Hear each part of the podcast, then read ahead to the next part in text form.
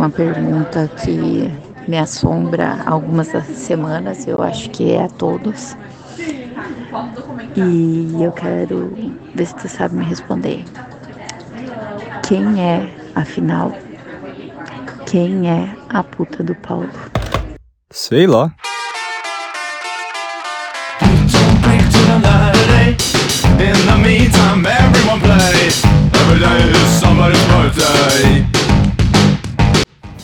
Seja muito bem-vindo à oitava edição. Eu sou o Kelvin e esse é o Gnoato. Mês de agosto é um mês ambíguo onde você não consegue definir exatamente como vai ser a semana em questão de temperatura, né? Porque na segunda começa ali nos 25 graus, na máxima, mínima de 13. Aí no sábado, é mínima de quanto, por favor? Menos 4 graus. Exatamente. Então hoje a participação ilustre é do aquecimento global. Muito obrigado. Sucesso do Guinoato, boa tarde. Eu já li que quando a gente tem medo de ficar sozinho, ou quando a gente não gosta de ficar sozinho, é porque na verdade a gente tem medo de encarar nós mesmos, né? De ficar com a nossa própria companhia e do que vai vir, né? Do que os pensamentos que vêm, uh, a gente ter que conviver com nós mesmos, é, às vezes é pesado. O que, que tu acha sobre isso? Ficar sozinho atualmente é uma coisa muito rara para mim, porque o tempo todo eu tô cercado de pessoas. Eu trabalho de segunda a sexta. No sábado, de vez em quando, eu consigo ter um tempo sozinho, que é o caso de hoje, que foi quando eu tive a inspiração e o espaço para conseguir gravar.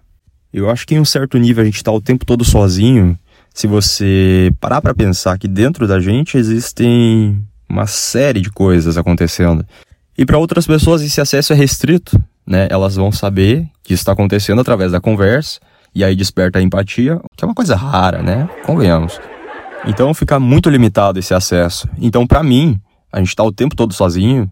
Se você parar para pensar que nós somos uma morada de nós mesmos e é uma morada de um habitante só. Não tem espaço para outra pessoa habitar dentro de nós, para sentir o que a gente está sentindo, ou processar o pensamento que vem intrusivamente, o pensamento bom, o pensamento ruim. Então, é uma solidão 24 horas por dia, 7 dias por semana, do meu ponto de vista. E aí, a gente chega num outro ponto, que é ter espaço externo para conseguir acessar e entender isso também é importante.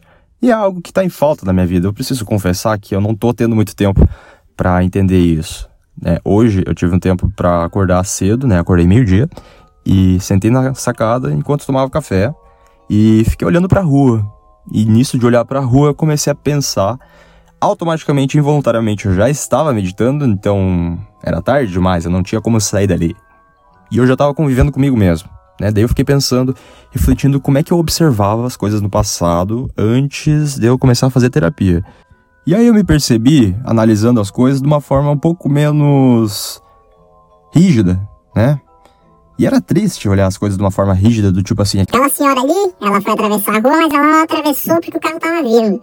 Eu olho pra ela e eu sinto tristeza. Mas aquela tristeza que eu via nas coisas, eu vi em mim. Aquilo que desperta que a gente enxerga no outro é só um reflexo daquilo que está lá dentro da gente, em algum nível, né? Às vezes é uma coisa literal, às vezes é algo simbólico. Eu falei isso pra minha colega ontem, ela ficou tipo.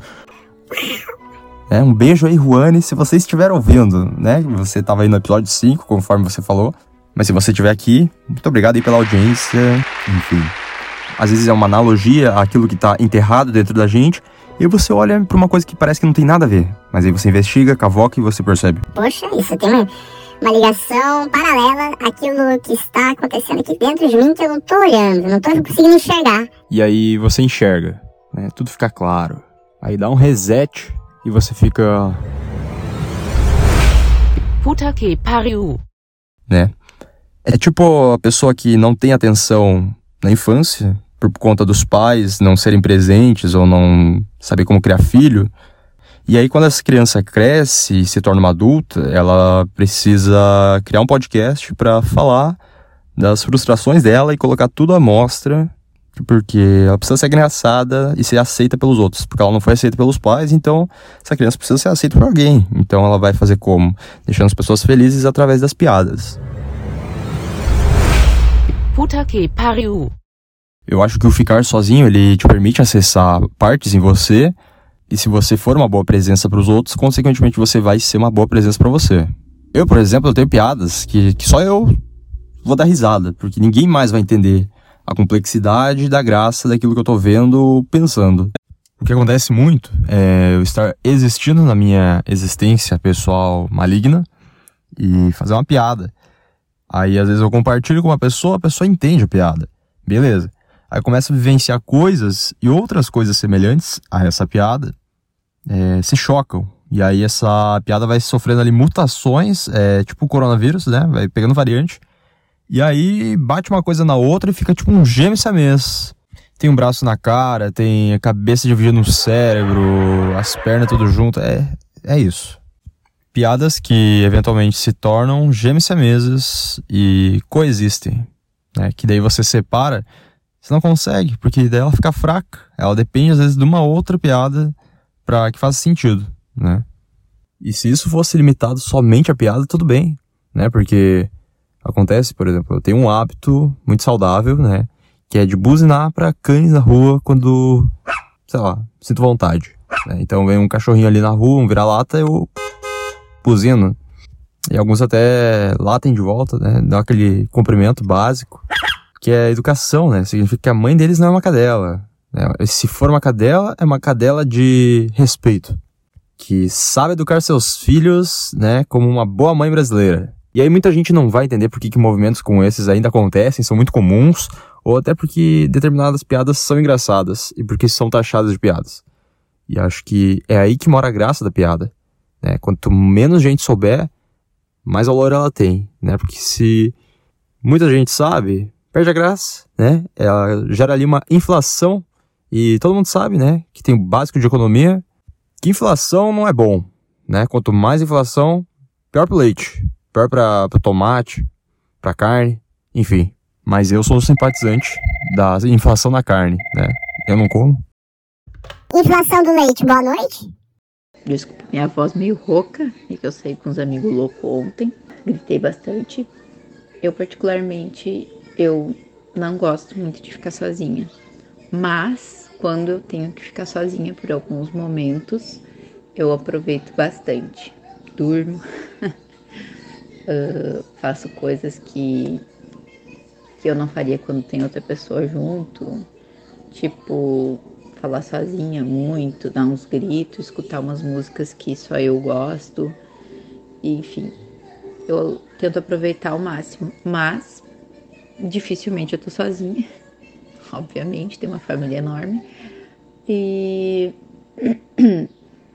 não sou, não gosto muito, não gosto. Se for, eu tenho pouco tempo com eles, se for, se for possível, eu quero passar o máximo de tempo possível com eles, né, na companhia deles.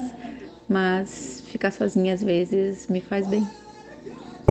Eu vou fazer uma observação aqui e espero que ninguém confunda isso com o Jornal Nacional. Abre aspas. Eu saí com um bando de amigo louco ontem e tô com a voz rouca por conta disso. Fecha aspas. Tendo em vista a sua colocação inicial, a gente já percebe uma coisa, né? Você tem amigos e você se diverte e a sua voz fica rouca quando você se diverte desse jeito. Aí, seguindo a sua indagação, a gente percebe o seguinte, né? Abre aspas. Ah, eu dou uns berros quando eu tô sozinha, né? Dou uns gritos. Fecha aspas. Então, quer dizer, você grita quando você está acompanhada e quando você está sozinha.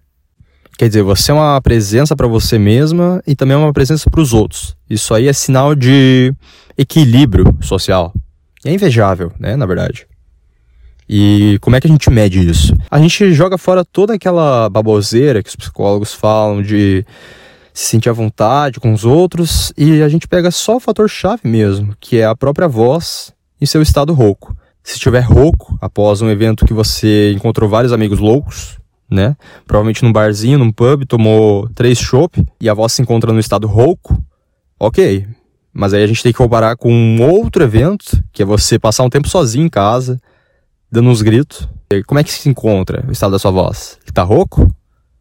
ou ele só fica rouco quando sai com os amigos? Isso aí é um fator chave, na verdade, pra gente conseguir definir se uma pessoa é equilibrada socialmente ou não. É o estado da rouquidão na voz.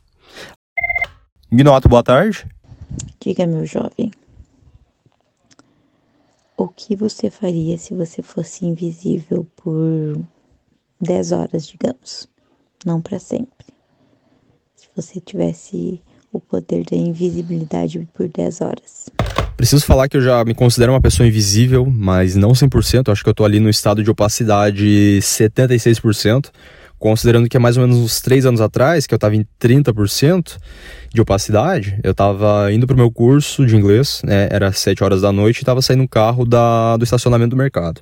E aí eu estava na calçada, né, cuidando da minha vida, estava seguindo as leis de trânsito como pedestre, né, porque os carros são como as lanchas, as motos são como jet skis, os pedestres são como os banhistas. E aí o que aconteceu?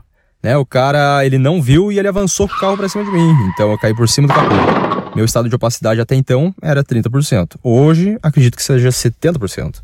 Mas atingir o estado de 100% de opacidade, de invisibilidade, é, seria um sonho, mas considerando a condição de ser somente por 10 horas, eu ia usar da estratégia de me inserir dentro do consultório da minha psicóloga para ficar ali no cantinho ouvindo a sessão dos outros pacientes. Isso tudo pensando somente né, na minha pesquisa de mercado para ver como eu poderia ser um paciente melhor, fazendo aí uma análise, né, uma matriz SWOT, vendo quais são as forças, as fraquezas, as oportunidades e as ameaças dos meus concorrentes, que no caso seriam os pacientes, os outros, né, eu à parte. Já fico pensando aí quais seriam as minhas estratégias, tendo em mente toda essa matriz completa que eu ia conseguir concluí provavelmente 9 horas de visibilidade ali no consultório.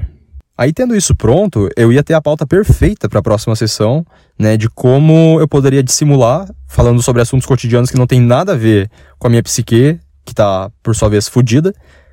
E aí eu ia ver como eu conseguiria dissimular ao ponto de não precisar falar sobre os meus traumas, reprimir ao máximo isso, através de um assunto que não tem nada a ver, do tipo assim, ah, minha gata brincando com a bolinha de ping-pong, e aí ela caiu sentada, sei lá.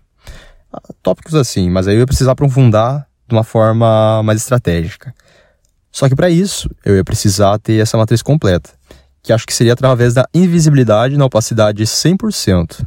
Excelente questionamento. Um beijo aí para minha psicóloga e a todos os pacientes que ouvem esse programa. Uma coisa que você faria se você fosse imortal. Para começar, acho que a gente já tem que pensar na imortalidade, né? Vamos definir bem, porque ficou no, no sentido amplo na sua pergunta. Para mim, a imortalidade ela seria uma maldição. Longe de mim dizer que é um benefício, um poder, né, uma vantagem sobre os outros. Até porque a mortalidade é o que dá sentido à vida. Né? Você sabe que você vai morrer, então você faz o quê? Você se atira na frente do carro, porque daí você sabe que você vai morrer. Entendeu? Então, se eu fosse imortal, eu ia ficar tranquilo, porque eu tenho comigo uma série de coisas que eu herdei da minha família, dos meus antepassados, e também dos meus contemporâneos, parentes, né? Que é a dor no joelho, a audição duvidosa e o principal, né, de todos, é a depressão, a tendência depressiva, a tendência a tirar a própria vida. Então a mortalidade, ela pode vir tranquila, que eu vou ter um extremo oposto esperando por ela de portas abertas e com um cafezinho na mesa e um bolinho de milho ainda. Eu vou pedir licença aqui para passar um cafezinho enquanto o narrador lê a próxima pergunta que veio lá do meu Telegram. E se você quiser mandar uma pergunta por lá, é t.me barra com um T só. Telegram tem essa função de disseminar notícias e informações mais fáceis, né? E também tem a função do áudio, que por sua vez não é do conhecimento dessa pessoa que mandou a pergunta. Então eu contratei um narrador. Por favor, aí, Marcelo, faça as honras. Como é trabalhar com a pessoa mais linda e querida, que tu não consegue parar de incomodar o tempo todo. Só pode que é amor escondido por baixo dessa carcaça, né? Melville. Por gentileza, deixa no anônimo até pra te poder expressar teus sentimentos tranquilamente. KKKKKKK. Novo contratado aí, narrador. Interessante o conceito da pessoa que é casada, comprometida com a aliancinha no dedo, fazendo plano para morar junto, viajar, preocupada com o que outra pessoa que em tese, não está no relacionamento, pensa dela, né? Se é num sentido amoroso, então parece que tem um viés de certeza que ocupa todo o ser da pessoa quando ela fala com você. É? Ah, eu tenho certeza que essa pessoa tá afim de mim, então. É, eu vou. Vou jogar um charme, porque nunca vai me ter. Então eu vou abrir aqui um parênteses. Chegou a hora da revelação, né? Que eu tava aqui querendo declarar todo o meu amor por uma pessoa tão bem resolvida, né? Que leu todo o meu ser. Você que chegou, iluminou o caminho. Meus parabéns. Presunção. Tem uma pergunta bônus que vai se ligar muito bem nessa pergunta. Então, por favor. Agora é uma perguntinha dois em um, né? Duas em uma. Uma coisa que, que tu que tu admira no ser humano, coisa que tu mais admira no ser humano e a coisa que tu mais detesta no ser humano. São duas coisas, né? Uma coisa que eu admiro e uma coisa que eu detesto. Então, para conseguir linkar a pergunta anterior, eu preciso começar pelo pior. O que, que eu detesto? Eu poderia citar aqui várias coisas por ordem alfabética, por ordem de importância e por ordem de frequência. Eu vou me ater à presunção que as outras pessoas têm quando não me solicitam a minha opinião e mais, se intrometem, se atravessam simplesmente para falar o que, que eu penso e o que, que eu acho de determinado assunto. Tipo quando você tá numa rodinha de amigos e aí tá todo mundo falando e você tá quieto. Aí alguém te pergunta sobre determinado assunto e quando você vai falar, alguém interrompe e começa a falar no seu lugar. Então ela fala mais ou menos assim: É vegetariano e ele não gosta de comer carne e ele não come nem frango, tá? Quer dizer, a gente tem um porta-voz, aliás, eu tenho vários porta-vozes, e numa posição de realidade, de quem realmente sabe da minha vida, seria somente a minha psicóloga que poderia ocupar. E não é o que a realidade aponta, né? Porque eu vejo aí frequentemente que as pessoas sabem muito bem o que, eu penso antes mesmo de eu abrir a boca para falar o que eu de fato penso. Uma coisa que eu admiro, né? Eu acho admirável, na verdade, a pessoa que consegue falar sobre ela mesma por mais de cinco minutos. Porque se eu tô um minuto falando de mim, eu já tô olhando pra pessoa com medo da pessoa estar tá com uma cara de desaprovação. Então eu já tento direcionar o assunto para ela. Né? A pessoa me pergunta, ah, como foi a semana? Daí eu falo, ah, começou ali na segunda-feira, né? Bati o carro, capotei. Aí na terça eu mandei arrumar e na quarta eu peguei o carro de volta. Nisso já fecharam ali dois minutos, eu olho pra pessoa e pergunto, e aí, você capotou o carro? Né? Já tô ansioso e desconfortável. Então eu admiro quem consegue falar sobre si uh, muito mais do que ouvir sobre o outro falar de si.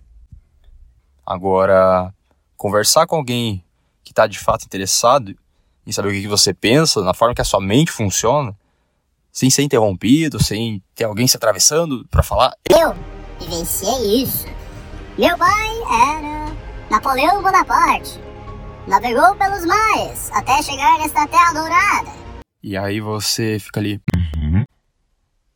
Conta mais. Né? Então você se apaga e deixa a pessoa falar. Você fica enchendo a bola. Porque daí a pessoa se perde no ego dela. Mas você não tá ali. Você tá, sei lá, tá pensando nos boletos que tem que pagar enquanto você fica enchendo a bola da pessoa e ela não saca que ela tá falando demais. Mas você continua dando motivos para ela continuar falando. Não, porque uma vez eu fui numa viagem e eu adoro viajar, sabe? Porque quando eu vou viajar, eu gosto de visitar lugares e tirar fotos para poder postar no meu Instagram, então mostrar para os meus seguidores. Né, que eu vou em lugares e que eu sou uma pessoa muito popular, porque de fato eu sou uma pessoa muito popular. Até acho que é algo que a minha psicóloga já sacou e ela vem falando isso, né? Que eu sou uma pessoa muito sociável, né? Muito querida, assim, como eu. Não tem como não ser popular, você não acha? Uhum. Ao invés de você se retirar desse tipo de conversa, você faz o quê? Instiga a pessoa a continuar falando. E aí é interessante porque o diálogo vai mudando, né? E a pessoa já começa a mudar a personalidade dela. Do tipo assim. Não, porque eu faço terapia já tem muito tempo. E eu percebi que eu sou uma pessoa muito introvertida, que eu não gosto de ter muitos amigos. E acho que isso se dá pelo fato de eu ser uma pessoa que desde criança eu sempre fui muito sozinha. Então quando eu era sozinha, né, eu comecei a me acostumar com isso. Eu praticamente sou uma loba solitária, não tenho muitos seguidores. E se eu pudesse, eu ia ficar somente na minha terra natal. Jamais ia viajar para conhecer outros lugares. Até porque eu detesto. Uhum. Fui longe, né? Mas tudo pelo entretenimento dos meus seguidores. Ops, ouvintes. Agora, para cortar um pouco o clima de crítica social inclusa nessa última resposta, ácida, eu vou colocar aqui um áudio que foi de uma piada feita por uma pessoa que é humorista, né? É uma pessoa muito engraçada, muito bem resolvida, muito bem casada também, por sinal.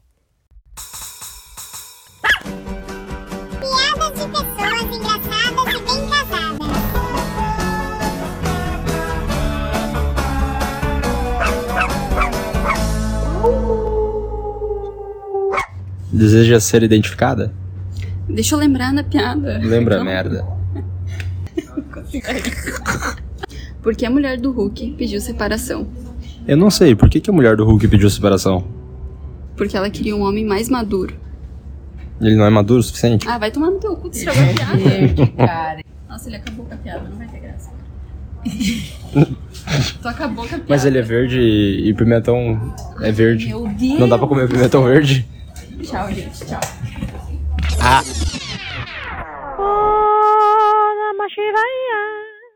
Obrigada, Vitória. Alô? Sucesso do cliente, Luana. Boa tarde. Tchau, tchau.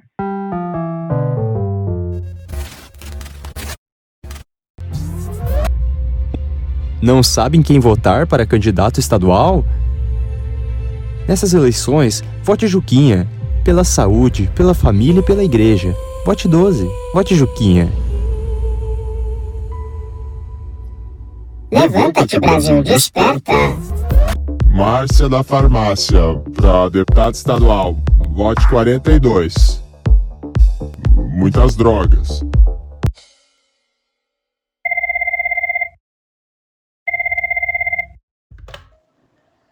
Ah, pra ti, assim, na tua opinião, uma coisa que hoje em dia, tá? Nos dias de hoje, né? É, é normal, né? É corriqueiro, mas que não faz sentido pra ti. Eu acho tão normal, atualmente, o fato de que o Brian ficou no modo pago, ou você tem que olhar um vídeo de 30 segundos para conseguir ver a resposta de uma questão do vestibular. Quer dizer, porra, como é que as pessoas hoje se prestam a estudar para conseguir aprender a matéria ao invés de pegar a resposta pronta na internet? Isso não entra na minha cabeça. Eu acho isso anormal e eu não entendo. Como existe banco 30 horas se o dia tem 24 horas? Acho que o banco 30 horas ele surgiu ali quando o departamento de marketing dos bancões se deu conta que eles poderiam maltratar as pessoas não só presencialmente, 6 horas por dia, das 10 às 4, mas também através do aplicativo e do autoatendimento nos ATMs. Né? Então, essa jogada de marketing se dá ali pelas 6 horas, se- é, seriam as 6 horas diárias, que você tem atendimento desleixado e com muita antipatia.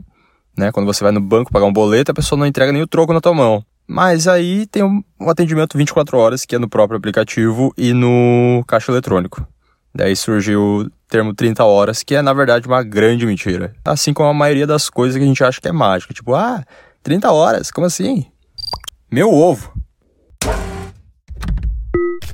Por que o pato Donald se enrola na toalha de banho se não usa calças? Mas precisa usar calça pra se enrolar na toalha? Ele não pode querer fazer um charme pras vizinhas? Quer dizer, aqui na minha vizinhança tem a ausência do, do vizinho peladão, tá em falta. Então, volte e meia a gente tem que atender essa demanda, né? De colocar uma toalha na sacada e ficar simplesmente mostrando aquilo que eu não tenho, que é um corpo físico ideal e de fisiculturista. Então, pode ser que a intenção do Pato Donald não seja nem a de se enxugar, tampouco a de tapar as partes, mas a de simplesmente ser o vizinho peladão. Eu acredito muito mais nessa teoria por conta da identificação que eu tenho com o hábito das pessoas de colocarem uma toalha na cintura para baixo. É minha visão. Com todo respeito a todos que deixam a toalha pendurada após sair do banho ou não usam toalha para se secar, tampouco para colocar na cintura. Sucesso da toalha, Kelvin, boa tarde. Ah, se tu pudesse, né, inventar um feriado, criar um feriado, qual seria o nome do feriado, a data ah, e quais seriam as tradições, digamos assim, que seriam seguidas nesse feriado? tipo comidas típicas ou o que as pessoas fariam normalmente nesse feriado. Semana passada eu tava chegando no trabalho, fazendo a baliza, e eu me dei conta que eu tava fazendo a baliza. Porque quando eu fiz a prova prática, né, eu não sabia fazer a baliza por conta própria. Hoje eu faço de olho fechado. Mas isso só aconteceu porque eu tive que colocar o carro numa vaga uma vez, é, por obrigação. Faltava cinco minutos para bater o ponto, eu falei, Pronto. Hoje eu vou aprender como faz baliza. E aí eu me dei conta naquele momento que baliza é que nem arroz. Uma hora você tem que aprender a fazer. Curiosamente, eu aprendi a fazer arroz semana passada, né? Que eu fiquei sozinha, minha mãe tinha saído com o namorado dela, e aí eu tava em casa, eu pensei, pronto, é a oportunidade de fazer arroz para não passar fome. Aí eu coloquei ali a quantidade de sal ideal, que não é 7 kg de, de sal, igual o Fio que fez o questionamento no BBB 21. Quando o pessoal tava fazendo mercado, ele perguntou: Ah, 7 kg de sal dá pra uma semana? E então eu fiz um arroz, ele ficou, ó, uma delícia. E aí, é, por que eu tô falando isso? Eu acredito que a gente precisa de um feriado que seja muito próximo e que represente a maioria da população. Esse feriado seria o feriado da calça rasgada. Seria um feriado que representasse grande parte da população, exceto o Pato Donald. Porque todo mundo tem uma calça rasgada, tem um, uma camiseta descosturada, mas aí a calça, que simboliza aquilo que todo mundo usa, é tipo Havaianas, ia representar, ia ser a bandeira desse feriado. E aí as tradições para esse feriado seriam basicamente utilizar as roupas que você só usa em casa, roupas de mendigo, roupas que você não usaria se tivesse outra pessoa que não mora na sua casa junto com você. E aí a comida típica, ela poderia ser o arroz que foi salgado demais, o arroz que ficou papado, o arroz unidos venceremos. É todo o arroz típico, aquele tipo de coisa que você não serviria para uma pessoa que está na sua casa e que não mora aí. Então o objetivo por trás desse feriado seria justamente fazer jus a tudo aquilo que existe e que não é falado, né? Que não existe, na verdade.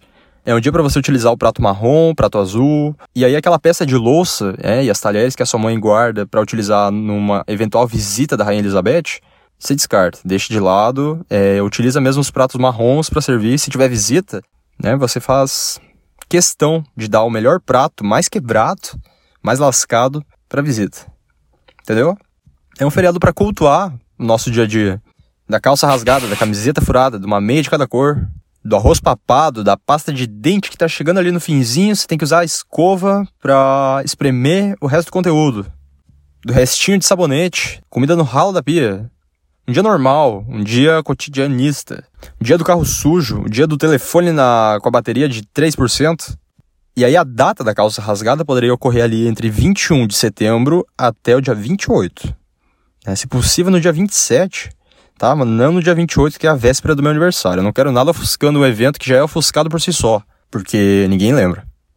Então é isso, dia 27 de setembro é o dia da calça rasgada, o dia de você servir arroz papado enquanto você usa uma calça rasgada. Salvo o Pato Donald, que não usa calças. Chegamos ao fim de mais um episódio. Muito obrigado por você ter ouvido até aqui. Se você quiser mandar uma pergunta, t.me barra no Telegram ou através de qualquer rede social que você me encontrar. Instagram, Twitter, Curious Cat ou até mesmo WhatsApp. Fica à vontade para mandar uma sugestão ou uma pergunta idiota, que ela vai vir pro ar. Quanto mais idiota, melhor. É isso, muito obrigado, uma boa semana. Fique com o áudio da minha avó, é, chamando minha mãe pelo nome da irmã da minha mãe.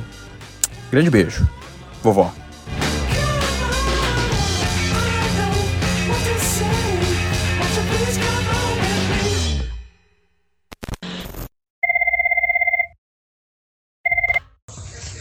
Já chegaram, já aí, Janete. Levanta-te, Brasil, desperta. Nessas eleições, vote 42, Tarja Verde, Márcia da Farmácia. Ah, me vemos, Anide.